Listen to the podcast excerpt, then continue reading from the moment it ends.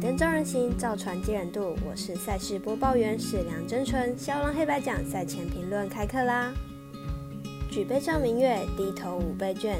中秋连假结束，明天开始恢复上班上课，但五倍券开始登记发放，请注意以下讯息内容。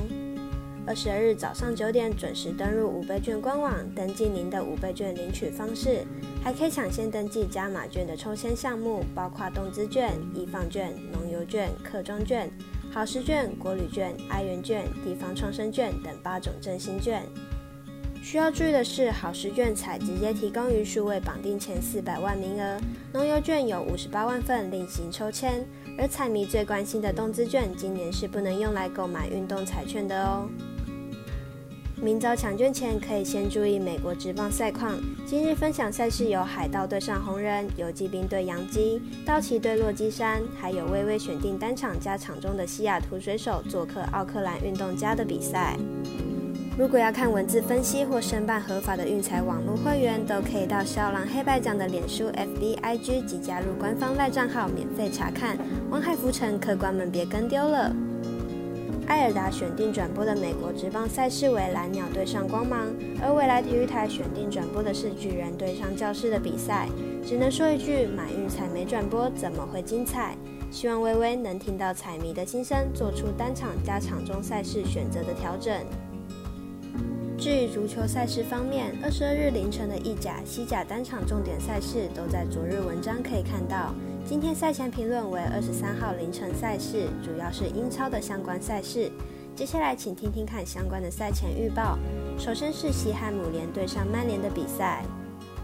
西汉姆联和曼联周日才在英超战场碰头过，当时曼联在客场以二比一获胜。如今主客交换，估计对曼联还是比较有利。西汉姆联和曼联本季在英超都打得不错，相信不会花太多精力在英联杯上。为了保留战力，很可能会是一场防守战。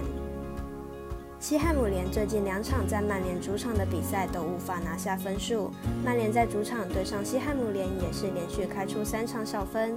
赛事解读的魔术师怪盗一杰看好本场比赛总分小于二点五分。